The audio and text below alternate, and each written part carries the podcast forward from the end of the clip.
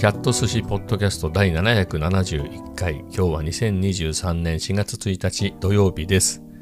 えー、今日から4月新年度ね。まあ新年度っつっても仕事が始まるのは月曜日からなんでね、えー、そういう意味では新年度感はまだないんですけれど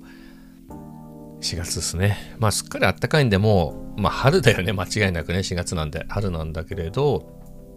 あのエイプリルフール特にエイプリルフールネタみたいなのは、まあネットとかですけど、まあ見てないね。前、何年か前だと、いろいろね、ジョークで、なんかほら、Google マップがドラクエみたいになってるとか、なんかそういうね、いろいろジョークのサイトがいっぱいあったかな、大手がね、えー、手の込んだジョークネタをやっていたような気がするんだけど、エイプリルフールのね。そういうのも見てないですよね。うん。なので、もうそういうのも飽きられた感じなんですかね。まあ僕も飽きたなっていう感じで、なんかそういうわけわかんないニュースが出てくるのつまんないなと思ってたんで、まあちょうどいいかなって感じですけどね。はい。まあそんな感じの土曜日ですが、今日はね、来ましたよ。昨日注文したね、えー、レンズ。久しぶりですね、10月以来だから11、12、1、2、3、まあ5ヶ月、えー、ぶりでもう新年度にふさわしいですね。えっ、ー、と、ソニーの FE28mmF2 っていうレンズですね。多分7年ぐらい前に出たんじゃないんですかね、これ。もうちょっと前かな。はい。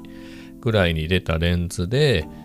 えー、多分フルサイズ用のソニーレンズでは2番目に安い。一番安いのがソニーの、まあ、ソニー製レンズだからソニーか。えっ、ー、とね、FE50mmF1.8 っていうのがフルサイズ用で一番安くて、今でも実売3万ですかね。い、あのに、え、いつだっけ ?2 月ぐらいにちょっと値上げしたんだけれど、実売は変わってない感じですね。一時上がったけれど、実売3万で、今もそんぐらいじゃない？ほんのちょぴっと1000円上がったか上がんないかぐらいに落ち着いてるんじゃないかなと思いますね。えー、僕も使ってて、まあ、結構いいレンズだったんですけどね。はい。それが3万ぐらいで、えー、この FE28mmF2 っていうのが5万ちょっと超えかな。前はもうちょっと安かったんですけどね、あの、値上がりが何回かあって、そんぐらいの値段になってます。がね、やっぱりほら、写真で言うと基本は 50mm なんていうんでね、やっぱりフルサイズなんか持ってたら、その辺のね、F1.4、できれば1.4とかね、まあ F2 未満の明るいレンズってまあ、とりあえず1本は持っておきたいかなっていうのが僕もあるし一般的にもそうじゃないですか。昔のカメラってねあの一眼レフって今だとねズームレンズがキットだけれどほんの本当のねマニュアルフォーカスの、えー、そういう昔のカメラの頃だと、まあ、キットっていうかセットで買うのは 50mm の F1.4 とかね F1.8 とかそういうのだったのでまあ伝統というかまあそういう感じで言うと 50mm ってのはやはり根強い人気があってなので中古の価格だと同じぐらいなんですよね、実売が。こっち5万であ、あの、あの28は5万で、ね、50ミリは3万なんだけど、中古だと同じぐらいの価格で、えー、買取価格は50ミリの方がちょっと高いですね。うん。まあ、そんぐらいの価格帯で。まあ、多分ですけれど、まあ、50のが、まあ、さっきも言ったような理由で人気があるていうのと、まあ、ソニーで言うとね純正レンズで言うとあのなんだろう、まあ、50mm の価値ってそんなに変わらないかな下がってないかなと思うんですけれど 28mm の価値がねなんか昔は 28mm って十分広角だったはずなんだけれどもう結構長いこともう 24mm じゃないの広角はみたいなね。まあそういう風になってねズームレンズなんかも標準のズームレンズも24スタートじゃないとちょっと物足りないなっていうかね、はい、安いやつだと28からとか、えー、そんな感じになってきたんでね、やっぱり28だと物足りないっていうのがあるんですかね。コンパクトだとね、やっぱりリコー GR なんていうのがすごいいいカメラがあるんで、あのー、28、28がいいっていう人はね、いるんいるんだけれど、えー、あとはあれか、ライカの Q2 ね、ライカの Q、ライカ Q2 っていうのはあの 28mm のレンズがくっついてるんで、まあね、ライカの人なんかね、ストリートスナップだなんて言って、その辺の28とかね、えー、好きだから、まあそういうのもあるのかもしれないですけれど、ね、非常にいい価格なんですけどね。で、まあさっきも言った通り、えー、ソニーだと 24mm の F1.4G マスターっていうすごいいいレンズがあるんだよね。それもあるし、えー、すごいちっちゃいコンパクトで言うと 24mm の F2.8G っていうのもあるし、まあその辺に挟まれちゃうとね、あとは僕自身もすごく気に入ってて1本残すから、残すならこれかなっていう 35mm。35mm のレンズもね、やっぱり28の、まあ、すぐ隣の焦点距離というか、で 35mm もあって、まあ、ソニーの場合で言うと28より35の方が値段もさらに高くて写りもいいんですよね。まあそういうこともあって、えー、意外と人気がないなみたいなね。まあ確かに28の1.4みたいなのをもし出してね、G マスターで出したとして、やっぱ24の方が人気あるだろうなって気はしますね。はい。まあそんなことがあってね。ただ僕自身は 28mm がも好きでね。えー、で言うと、まあ、さっき言ったリコー GR っていうのも僕は2台持ってたんですね。あの、本当のコンパクト、センサーもコンパクトね、コンデジサイズのリコー GR デジタル2ってやつも持ってたし、えー、その後 APS-C サイズになった最初のリコー GR も持っていて、その後で言うと、あの富士フィルムのね、まあ、富士フィルム版 GR って言ってもいいようなね、富士フィルム X70 っていう隠れた名機ですね。本当わずかな間でディスコンになっちゃってね。まあ、その後、まあ一応 F、なんだっけかな。えー、X10 みたいな名前だったような気がするんだけど、FX10、X、XF10、なんだか忘れちゃいましたけど、まあ同じセンサーを使って、えー、もうちょっと安くしたやつが、後継ではないけど出たんですよね。まあそ、それ以降も出してないんで、出た時はそんなに人気じゃなかったんだけど、今結構高いんですよね。はい。まあそんな感じで売っていて、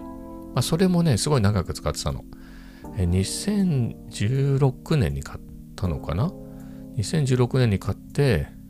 その段階で言うと僕は X100S ね、富士の 35mm がついた X100S も持ってて、まあ XE1 も持ってましたけど、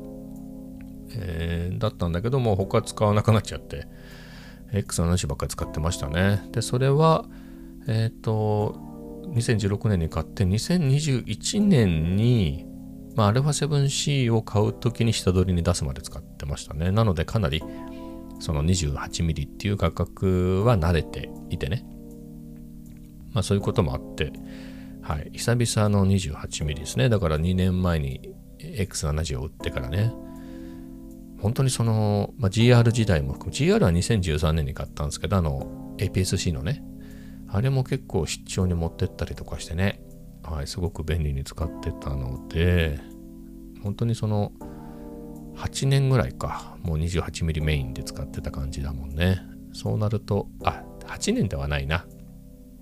GR も買ったけれど、その後 X100S も買ったんですよね。あれ換算 35mm なんで、X100S は結構、あの、半々か X100S の方が多いかなっていうぐらい使ってたので、あ、れですけれど、まあ、28と35でね、ずっとやってきてて、まあ、そういうわけなんで、やっぱ28の価格もやはり良いなっていうか、まあ、35の方がね、よりナチュラルというか、まあ、標準よりなんでね、料理をとっても人をとっても街をとってもそういう意味では、えー、使いやすいかなっていう。人によりますけどね。28の方がもうちょっとひどいので、街並みをスナップするにはちょうどいいし、まあ、どっちを取るかなんだけれどね、うん、どっちもそれなりにいいところがあるんで、はい、28、うん、楽しかったね。そういうわけで今日試写してきてね、あのー、なんだろう、まあ、風景みたいなのって大した風景ないからね、この辺、えー、あれだったんだけれど、やっぱりそこそこの都市部っていうわけでもないけど、市街まで行くとね、その辺まで行くと、まあ、楽しくなってくるね。あとコーヒーなんかとっても、やっぱり35に比べるとね、うん。まあ35とどっちがいいってわけじゃないんでね、まああれですけれど、うん、まあ十分僕にとっては違いの感じる価格で、あと、まあ価格の話はさておき、まあ、レンズそのものの話で言うとね、えー、と FE の 28mm の F2 と FE35 の F1.8 ってのは、まあ、まあ最近のね、やたらでっかいえー、ソニーのレンズの中ではちっちゃい方だけれど、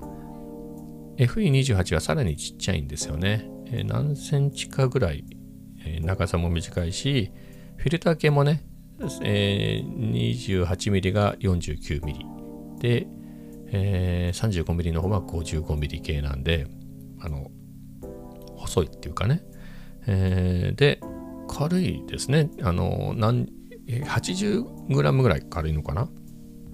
で、200g きっかりっていうことでね、まあ、かなりコンパクトで良いですね。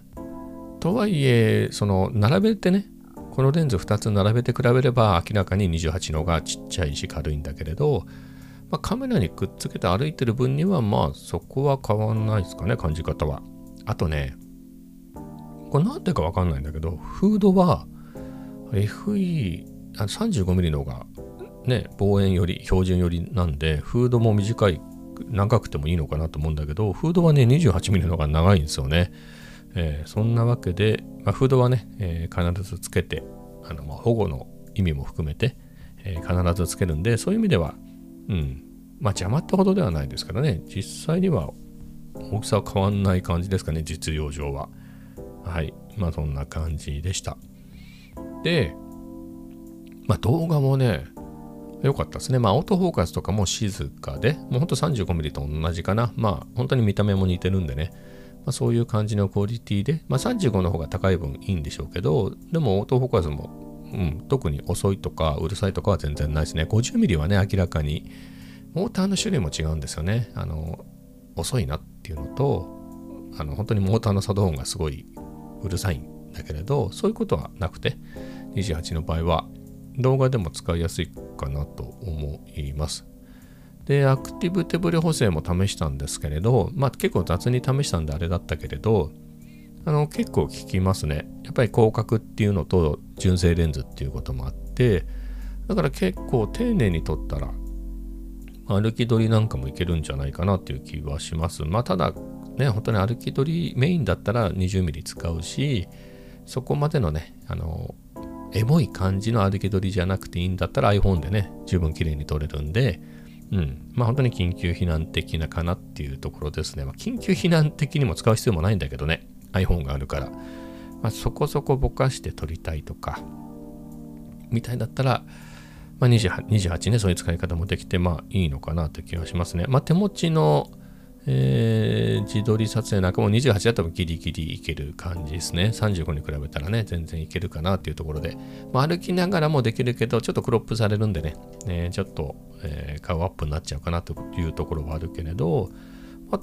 止まりながら、えー、手持ちでなんか喋るぐらいだったら、いい感じの価格じゃないかなと思います。うん。非常に気に入りました。まあこれを α7-4 で行くときに、まあこれも悩ましいですね。まあ28、まあしばらくね、買ったばっかりのやつ使いますけれど、35もかなり好きなんでね、えー、買い直したぐらいなんで35かなり好きなんで、えー、まあ35メインにしたいなとは思うものの、うん、わざわざ付け替えるかって言ったらあれですけどね、えー、昨日ね、なんで買ったみたいな話したけど、まあ、あと28も面白いし安いしね、えー、いいんだけれど、この 28mm を α7-4 で使うのはもちろんなんだけど、まあ、ZV-E10 だね。あれにつけて、えー、写真機として使いたいっていうのが大きいかな。うん。あの、換算でクロップされてね、42mm になるんで、まあ、使いやすいですよね。うん、使いやすい。40mm って結構人気の価格でね、ノクトンの 40mmF1.4 とか、まあ、同じく 1. 点あ、違う、1.2とかね、そういうのもあるし、まあ、同じ北斗レンダーで言うと、僕はウルトロの 40mm に F2 っていうのを使ってたけど、今見返してもね、やっぱり 50mm に比べると、まあ 10mm ぐらいだけどね、ほんのちょっと、あの、広角寄りになるだけでぐっと使いやすくなってね、まあ、本当にまあ、まさに 35mm と 50mm の間なんで、えー、50mm まで行くとちょっときついんだよな、みたいなところが、まあ40だったらみたいなね、えー、そういうところがね、非常に。だから僕の場合は、じゃあ35、40、50ってなると、40ミリだとかなり 35mm 近に使えるなっていう感じですね、僕の場合は。なので、まあ、そんな感じで ZV-E10 をえー、そこそこボケるね F2 のレンズをつけた状態で使えるっていうんで、うん、かなり面白いんじゃないかなと思う。近いことで言うと、APS-C で言うとね、ニコンの D40 っていうカメラを最初買ったの。その、その時にすごい古いマニュアルニコールの、古いって言っても新品に近い状態のやつも持ってたんで、あの、ニコンは歴史もあって、そういうレンズずっと作り続けていたんでね。えー、そういう意味では、まあ、出たのは古いけれど、物は新しいみたいな。まあ、本当に出た、出て、なんだろう、古い個体もあれば、あの、古い設計だけど、あの、新しい個体もあって、まあ、そういうのを使ってたんだけれど、近いので言うとあれかな、24mm の F2.8S、AI ニッコール。F ん、じゃない、AI ニッコール。24mmF2.8S っていうのを使ったことが、あ持ってたことがあって、まあ、あれが換算で 35mm だから、まあ、近いっちゃ近いですかね。あとは、28mm は欲しかったんだけど、まあ、一回買ったんだけど、仮パクされてるっていうね。28mm の F3.5 なんで、まあ、ほぼ使ってないですけど、うん、まあ、そんなもんすかね。28mm の F2.8S っていうのはね、ニコンの AI ニッコールの。あれめっちゃ人気、人気っていうか、いいレンズっていうんでね、まあ、手頃だし、しかも写りがいいっていうんで、すごい評判だったんですよね。えー、2.8S ね。うんえー、で、結局、タイミングが合わなかったですね。いい答えに出会う、まあ、なんだろう、近いやつを買っちゃったから、後から出てきてもみたいな感じでね、えー、とうとう手に入れることはなかったんだけれど、借りたので言うと、F、FE20、あ、違う、ごめんなさい。AI ニッコールの 28mmF2 っていうのを借りてね、えー、しばらく使ってたことがあって、あれは良かったですね。うん。あれは良かった。ただ、やっぱり、あのー、AI ニッコールのね、28の F2.8S に比べると、やっぱり F2 っていうのは当時としては無理してるんで、えー、結構ディストーションは目立ったかなっていうのはありますね。うん。まあ、広角でぼかせるってのが面白かったんでね、楽しかったんで、それはいいんだけど、まあ、まあ、広角レンズで頑張って、まあスペそのままのスペックの通りなんですからね、広角レンズ頑張って明るくしましたかみたいな、昔のね、そんな感じのボケの、えー、感じもね、そんな感じの、えー、結構トゲトゲした感じの、あれだったけど、まあそれはそれで楽しかったですね。まあそういう経験があるんで、あのー、なんだろう、FE28mm ね、F2、えー、いろいろ言われてますけど、まあ、その感覚がね、あるんで、まあ、28で F2 だったらこんなもんじゃないのっていうのと、あとその十何年間前に比べると今だと、本当にこういう、まあ、特に純正レンズなんかは、まあ、ライトルームなんかで適用される、あの、プロ、プロファイルがあるので、自動でね、そのディストーションとか補正してくれるので、まあそういう意味では気にならないですかね。その昔のに比べると。あとレンズそのものはね、昔のよりえー、クオリティが高いんで、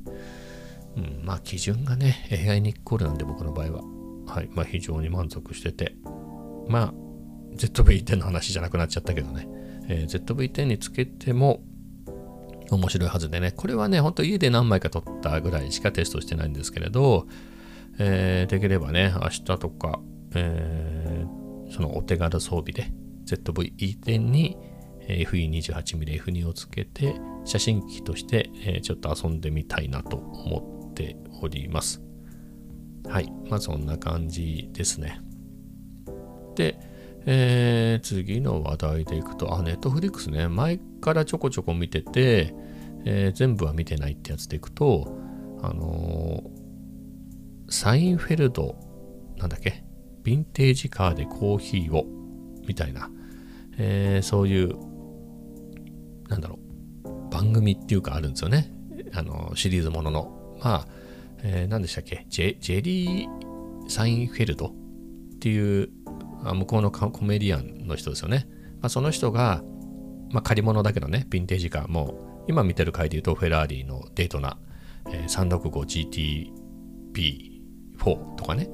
えー、であったり、もう普通にそういうキュアドイのじゃなくて、まあ、アメ車のマスタングだったりとかもう、それこそもっと普通のファミリーカーだったりね、まあ、とにかくヴィンテージカーに乗ってっていうのがあって、それで、あの他のコメディアン仲間をね誘ってコーヒー飲みに行こうっつってで車の中でいろいろねおしゃべりしながらでカフェなりダイナーに行って、まあ、そこでまたいろいろおしゃべりするみたいな話なんだけれどいいよね。もうトークそのものが面白いでしょ？やっぱコメディアンだから、えー、でヴィンテージ感もかっこいいしだからそのカフェにねだからその他のコメディアンを迎えに行くシーン、えー、ピックアップしてカフェにカフェなりダイナーに向かうシーンも車でそのかっこいい車がバッチリ映ってね。でカフェに行けば美味しそうなコーヒーとかあと雰囲気のいい、えー、お店がね見れてっていうので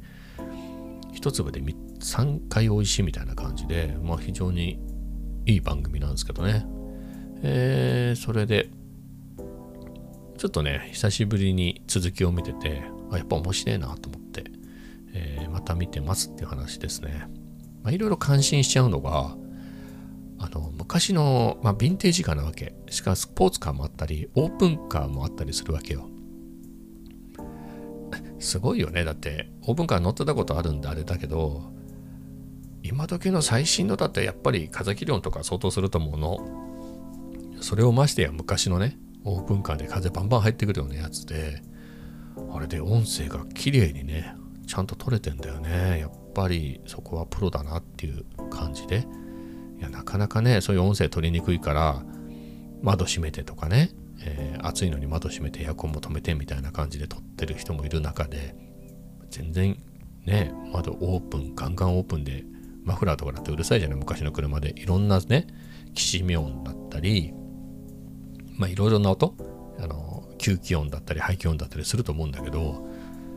まあ、そういうのもいい感じに聞かせつつもう音声は全然アフレコかなっていうぐらい綺麗に撮れててすごいね、はい、そういうところも感心したりして、まあ、あとはまあ当たり前だけどお店の中だってガヤガヤしてうるさいじゃない？ピンマイクがついてる感じはないのよ。だからあれじゃないですか？音声さんがいて上からこうショットガンマイクのすげえ長いやつ。ガンマイクのねすごい長いやつでちゃんと音声取ってんじゃないですか？いやすごいなと思ってそういうところもね、えー、楽しいですね。はい。えー、で、昨日じゃないや、今日見たやつでいくと、誰だっけ、えー、ダン・ラザーじゃなくて、あ、デイビッド・レターマンだ。デイビッド・レターマン賞なんていうのでね、有名な人ですよね。その人のとこに行く会があって、車がボルボなんだけど、いつもは、そのサインフェルトっていうか、まあその運営側が、なんか車借りてくるんだけれど、その回のそのボルボは、95年式のボルボかな？それはね、デイビッド・レターマンのボルボなの、ワゴンね。それが、ポール・ニューマンっているじゃない？いたじゃない？ポール・ニューマンね。ポール・ニューマンが作ったやつなんだって。まあ別にポール・ニューマン自身が作ったわけじゃないけど、あのー、なんかね、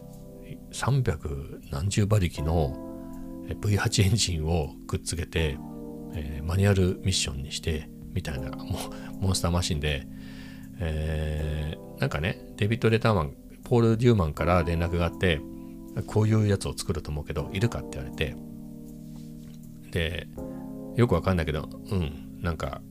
ポール・ニューマンに断りにくいから、うん、うん、つって、で、これもつけるかっつって、うんつって、なんだかわかんないけど、うんっつったら、それスーパーチャージャーだった、スーパーチャージャーだったらしくて、えー、すごいっつってね、えー、モンスターマシンでね、いや、面白かったですね。えー、なんか、デイビッド・レターマンが、手術を受けることになってその時にそのボルボで行ったんだって病院に。向かってる最中にボルボが燃えたっつうね。みたいな話でね、まあ、大事故には至らずだったんだけど手術どころではなかったみたいな話をしてていやそういうのもすごく面白かったなと思って。ポール・ニューマンいいよね。ポール・ニューマンかと思って。そのエピソードいいなと思いましたね。ポール・ニューマンっていうとね僕の世代だと結構あの印象に残ってますね。あのニューマンズスカイラインなんて言って、スカイラインの DR30? 30 R30 スカイラインが、ポール・ニューマンがあれだったんじゃないですか？イメージキャラクターみたいなので、ニューマンズスカイラインって呼ばれてない？ねえー、あの黒と赤のやつ、ツートンのやつね。えー、そんな感じで非常に印象深いですけれど、まあそんなのが見れてね。まあえー、サインフェルド、ヴィンテージカーでコーヒーを、えー、もしネットフリックス見てるんだったら、えー、面白いんでおすすめですで、これね、コメディアンズ・イン・カーズ・ゲティン・コーヒーっていうのが、あの、もともとのタイトルみたいですね。はい。今日もね、えー、夜のんびり続きを見たいなと思います。はい。まあ今日はそんなところかな。まあ最後に数学で言うとね、そんなに進まなかったのよ。まあでも、あれか、えー、いくらかはやりましたよ。2つぐらいはやってんのかね。ちょっと見てみよう。えっ、ー、と、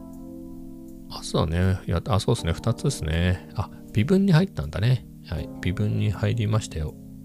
あのね、えー、指数関数と対数関数の一番最後と、あの微分の最初のところをやって、えー、それっきりですね、2つですね。えー、明日は頑張って、えー、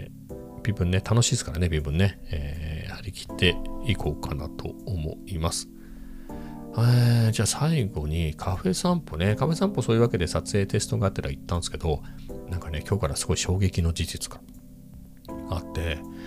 あの、いつも行ってるカフェの一つで、えー、まあ、とりえが PayPay が使えて、Wi-Fi があって電源があってっていうところだったんだけど、なんとね、電源が使えなくなったんですね、今月から。ショックみたいな感じで、ちょっと頻度は下がるかいかないかぐらいですかね。なんちゅうか、まあ、他にもいろいろカフェがあって、なぜそこを選ぶかで言うと、まあ、電源があるからみたいなね。まあ、電源がなくて困るってことはそんなにないんですけどね。まあ、MacBook Air も電池、まあ、あの長持ちだし、モバイルバッテリーも持ち歩いてるんで、えー、ただね、えー、バッテリーの節約にはなるから、えー、そういう意味でね、まあ電源あるなら行こうかなみたいなところはあったんだけど、まあそれがないならまあ別にいいかなみたいなところはちょっと思いますね。あ、そこの魅力って電源だったんだなみたいなね。まだ Wi-Fi が使えるっていう魅力はあるんだけど、僕、その数学勉強し始めちゃうとネット見ないから Wi-Fi あんまり関係なかったりするんだよね。よりは電源の方が良くて、まあそもそも電源はないならないでも別に構わなかったんで、まあでいくと、まあ他の選択肢でもいいのかなっていう。うん。まあなんとなくそこ電源があるから言ってたみたいなね、選んでたけど、まあそれがないんだったら、あっちでもいいかなとかね、他のところでもいいかなみたいな、うん、コーヒーの味とか、味っていう、味はあんまりわかんないんだけど、値段でね、安い方でもいいかなみたいなことはちょっと思いましたね。もう行くことはないかもしれないなっていう、はい、そんな感じですね。えー、で、はしごして、帰りにリベルテに寄ってね、リベルテはいいね。まあもともと電源も Wi-Fi もないですけど、あと PayPay も使えないね。あの現金のみですけど、やっぱ雰囲気が良いね。本当に雰囲気が良くて。今日は3組かな僕入れて3組でしたね、その時間帯は。えー、だったんですけど、まあのんびりして、えー、非常に楽しかったですね。はい。えー、なのでね、まあその電源がなくなったカフェにはもう行かないと思うんで、まあ電源目的で行ってたんでね。でいくと、ね、まあ、ジムに行ってるっていうのはあるんですよね。もともと遠くまで行ってるのは健康のためだったんだけれど、ジムで運動するようになったから、まあ、別にそこまで行かなくていいかなっていうのもあるんで、えー、久々別なところを探すか、あの、最近行ってないところをローテに復帰させようかなとか思っております。えー、まあそんな感じですかね。いよいよえー、というわけでね、今日はこんな感じで終わりたいと思います。それではまた明日。